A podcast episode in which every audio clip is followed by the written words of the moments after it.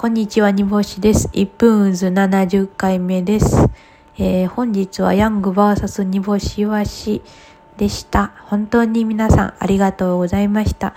なんか、大阪最後のネタライブということで、うん、すごくいいライブだったなと思って、お客さんにすごく感謝です。今日はあの打ち上げをしたのですが、とても自分が一番クーラーの当たっている直で当たっているところに座っていたので風邪ひいてないのにすごい鼻が詰まってしまいました。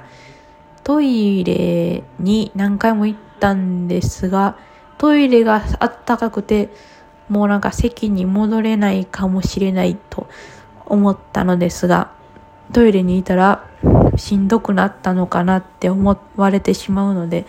戻ろうと思います。えー、これからも我々をよろしくお願いします。